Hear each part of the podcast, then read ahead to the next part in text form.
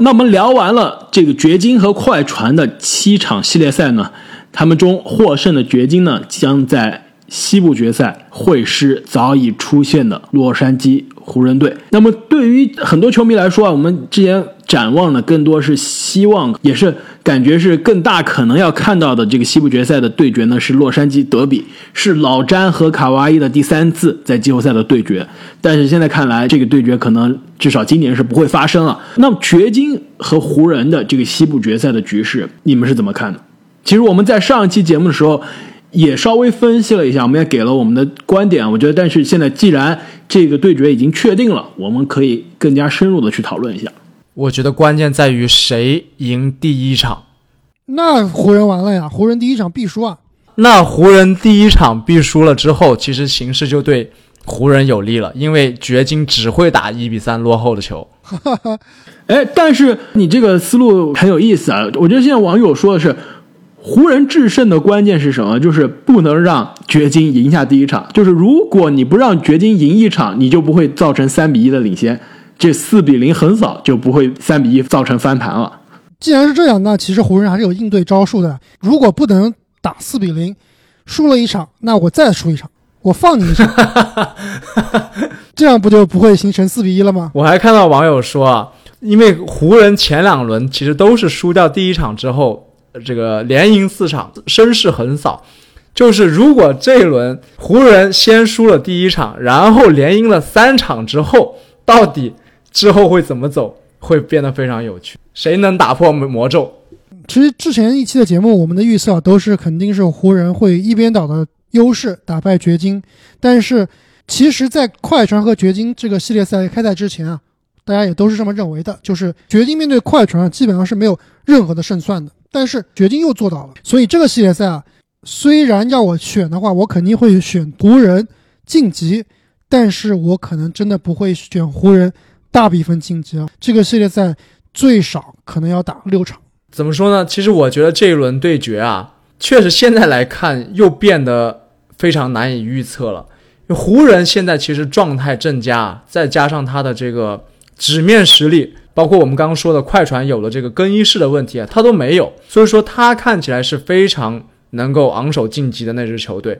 但掘金这边呢，其实也不差，刚刚经历了两次生死战，球队也是精神鼎盛，而且状态也是非常的好。其实我还是想坚持上期节目对于这个系列赛的看法，我觉得应该会是湖人一边倒的胜利，因为其实我觉得我最大的担心呢，还是在对位上。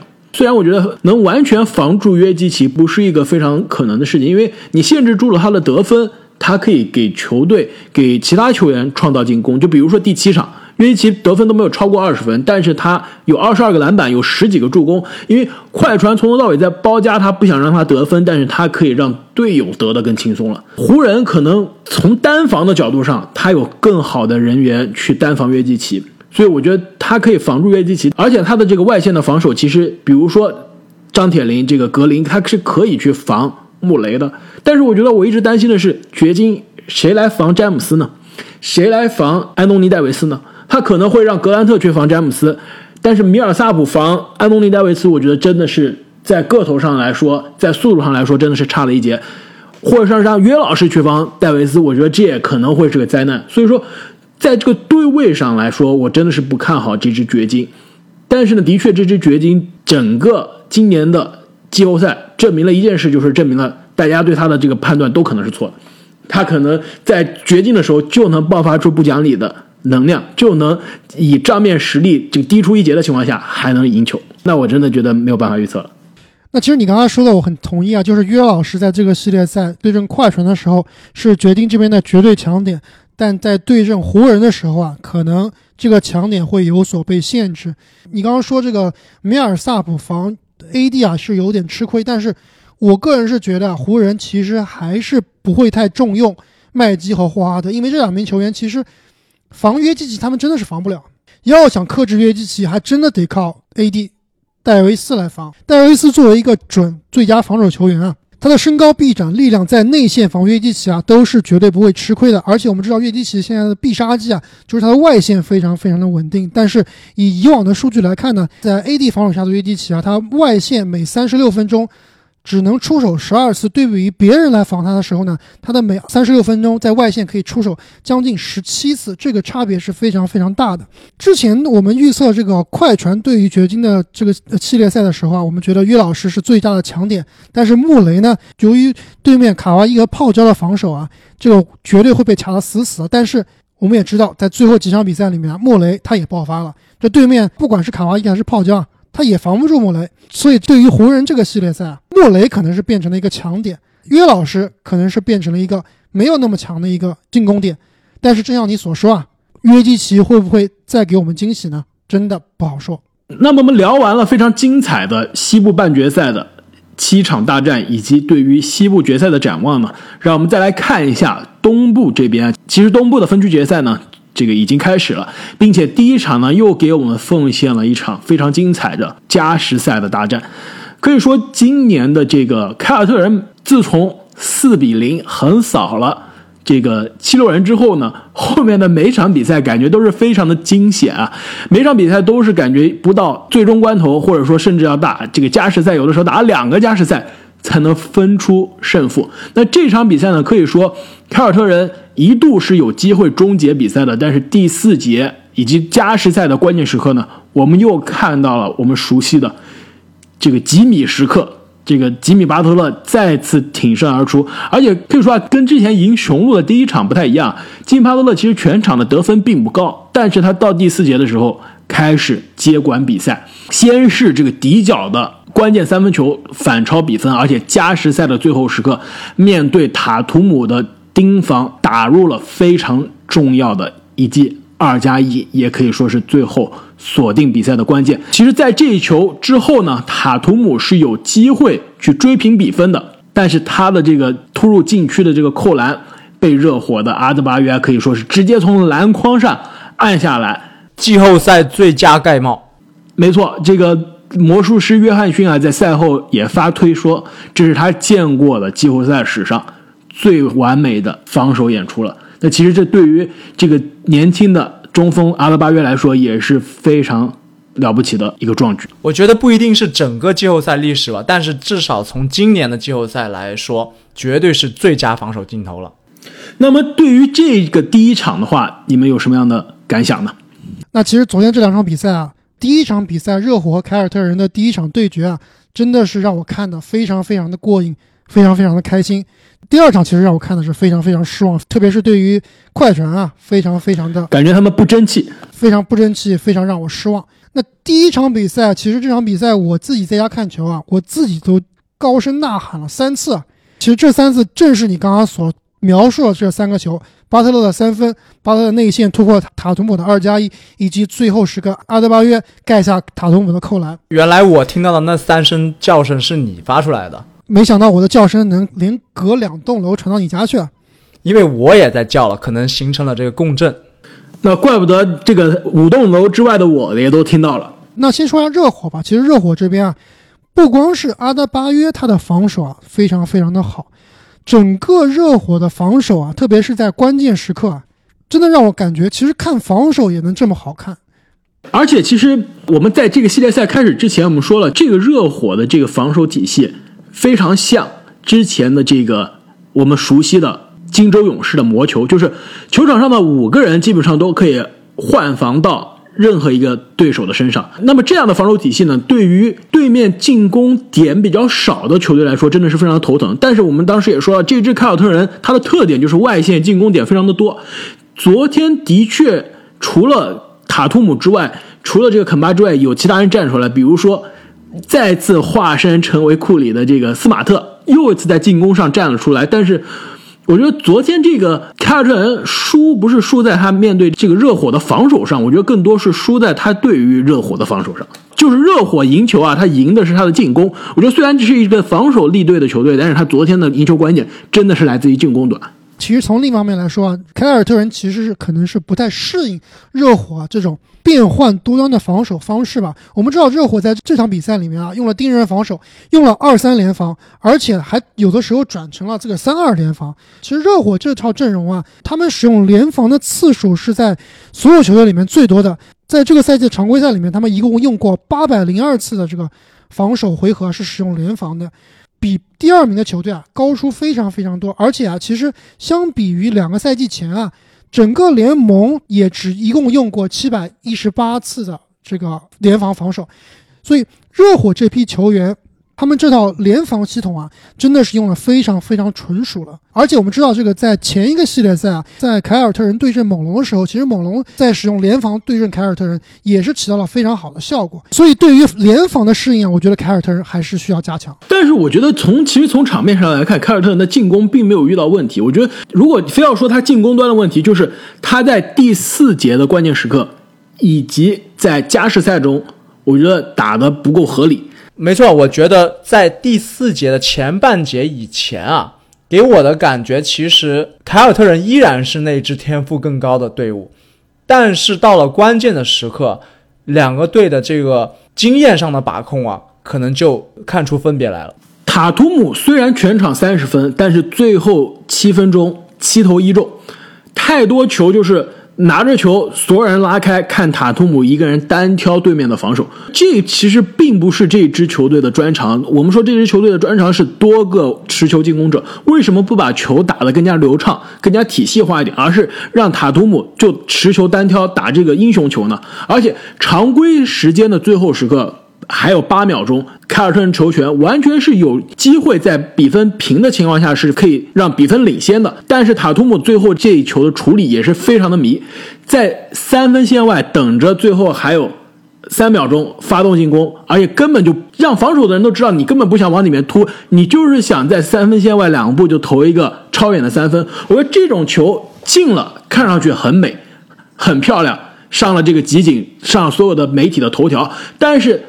这种球进的概率是非常低的。我觉得大家记得的都是集锦中那些进的，因为有这一个进的这种球，就有九个没有进的，这些球是不会放在网上，大家也都看不到了。我觉得在关键时刻比分平的情况下，为什么你不选择效率更高的突进篮下，或者塔图姆你的中投这么好，为什么你不中投，而选择一个外线的三分？我觉得这是非常不合理的处理。没错，即使突进去投不进。也有可能可以造罚球啊，通过罚球来终结比赛，这都是更好的选择。所以在加时赛最后比分落后两分的情况下，塔图姆突进内线去选择在隔着阿德巴约去扣篮，虽然最后被盖了，但是我觉得那球的处理是对的。我觉得这个时候你就选择应该是效率更高、命中率更高的方式，虽然最后的结果是同样没有进，但是我觉得那样的处理就比他之前在。比赛最后七分钟的其他的处理会好很多，而且我刚刚说的这个凯尔特人，我觉得输不是输在他的进攻，或者说从全场的角度上来看，并不是输在他的这个进攻上，我觉得他的防守上的问题是更大的。因为我们之前说这个系列赛肯巴会是关键，因为对面的防守如果非要挑一个漏洞的话，是德拉季奇。那肯巴如果可以去利用德拉季奇的这个弱点。打开的话，我觉得是非常重要的。但是事实上，昨天的肯巴延续了之前几场的肯巴的风格，就是第四节关键时刻命中关键球是可以进的，但是全场一直是命中率非常的糟糕。这个其实很有意思啊！如果要你们两个选啊，就是常规时间打得非常好，但是关键时刻拉胯，和常规时间打得差，关键时刻能命中关键球，你们选哪一种？是不是还挺难选的？我觉得对于凯尔特人这个得分点比较多的球队，我会选择就是常规时间投不进，但是关键时刻关键球我能进，那就是现在的坎巴呀。没错，所以我觉得他的进攻没有打得比我们预想中的好，我我觉得 OK。但是我觉得最大的问题是防守上，肯巴在防守上成为累赘了。就是我们说德拉季奇是热火防守的这个漏洞，其实现在反过来看，凯尔特人防守漏洞是谁啊？就是肯巴。就全场热火得分最高的人，你们知道是谁吗？不是。阿德巴约不是吉米巴特勒，德拉季是德拉季奇，全场十九投十一中，拿了二十九分，并且还有七个篮板球。所以说，肯巴对于对面的后卫的防守是灾难级的。他在进攻端没有利用对面的防守的弱点，而在防守端成为了自己球队的防守的弱点。我说这个问题是将会决定着未来这个系列赛走向的关键。我很奇怪，这个史蒂文森居然没有让。斯马特跟肯巴换一下防守对象啊，让这个肯巴去防更偏向于纯投射的这个西罗。昨天的确有换防，但是昨天的这个斯波教练他的狠毒就狠毒在，他的策略就是肯巴防谁我就打谁，就追着肯巴打。这一点其实让凯尔特人的这个防守体系就非常的被动了。这也是为什么，其实昨天 C 罗虽然作为新秀，但是打了四十分钟，并且命中了，其实可以说改变比赛走向了一记追身三分球，而且他全场十二分、十一个篮板、九个助攻，险些作为新秀拿下三双。那其实这个系列赛第一场真的是和我们之前的预期啊，非常非常的像，就是非常激烈，而且呢非常焦灼。比赛呢都是在最后两分钟，甚至是加时赛啊才能决定胜负。而且我其实觉得啊，这个系列赛之后的比赛应该都和今天啊非常非常像。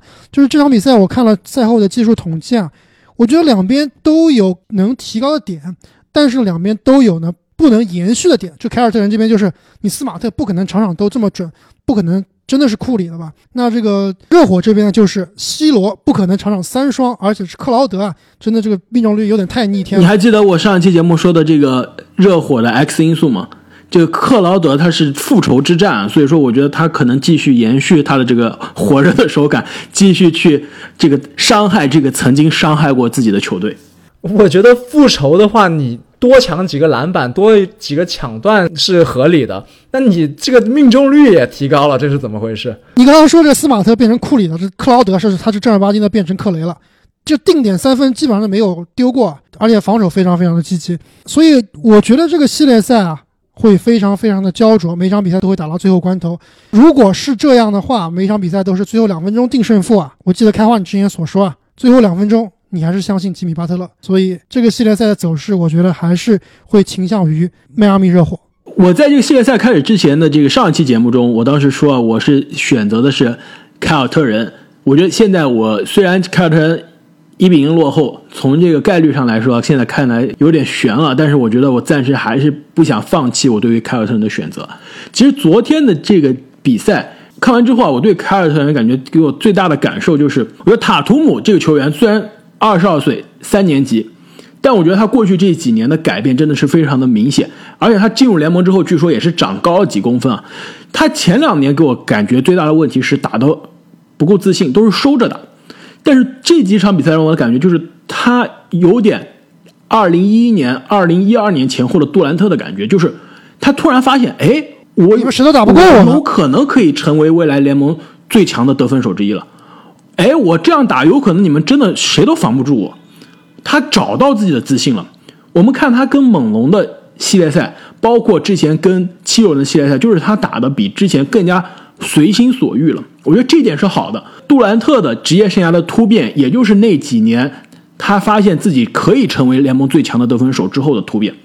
但是我觉得这带来的问题就是他打的球越打越飘了。昨天的这场比赛最后的七分钟，塔图姆。处理球的方式有点像我们之前说的这种科比的打球的方式，就是打英雄球。但是这并不是最高效率的打法。我觉得卡图姆后面的这几场比赛，如果能既意识到自己可能是别人防不住的球员，但又可以打得更加脚踏实地一点，打得更像对面的这个我们说的有超级巨星能力的这个兰尼、吉米巴特勒的这样，更打得更加扎实一点，我觉得这个系列赛还有的玩。我也和开花一样啊。还是坚持我的看法，我觉得确实吉米巴特勒在关键时刻很硬，而且这一轮系列赛肯定也都会打到很多次的关键时刻。但我觉得塔图姆、杰伦布朗、肯巴沃克这边关键时刻也一点都不虚，而且我还是觉得凯尔特人这边是天赋更高、进攻更强的这支队伍，我依然坚持凯尔特人更有可能胜出。那么我们聊完了东西部的季后赛，其实今天呢？这个 NBA 还有个非常重要的新闻，那就是常规赛的这个最佳阵容终于公布了。那我们也来跟大家说一下这个最佳阵容的球员啊。第一阵容呢是字母哥、安东尼·戴维斯、勒布朗·詹姆斯、詹姆斯·哈登和卢卡。最佳阵容二阵是卡哇伊、约基奇、约老师、利拉德、克里斯·保罗，还有西亚卡姆。那 NBA 三阵就是塔图姆、韦斯特布鲁克。戈贝尔、西蒙斯以及吉米巴特勒，我觉得其实这个结果给我感觉应该是大部分是符合我们的预期啊。那我不知道有没有球员的入选或者落选让你们觉得比较意外呢？有两个球员让我非常非常意外，而且我觉得这两个球员其实都是有实力出现在二阵的。我来猜一下，这是不是恩比德和米德尔顿？你说的一点都没错。虽然我并不是很看好米德尔顿这名球员，但是。如果你按照常规赛的标准，雄鹿联盟战绩第一，二当家米德尔顿也是发挥稳定，最起码是值一个三阵，甚至有可能失去二阵的一个实力。但是你知道问题是什么吗？是因为他的票选米德尔顿是作为前锋进行投票的。我觉得如果他是后卫的话，那肯定是妥妥的进入三阵了。正是因为他是前锋啊，他其实现在你在暗示谁会被挤掉？我觉得这是很明显的，对吧？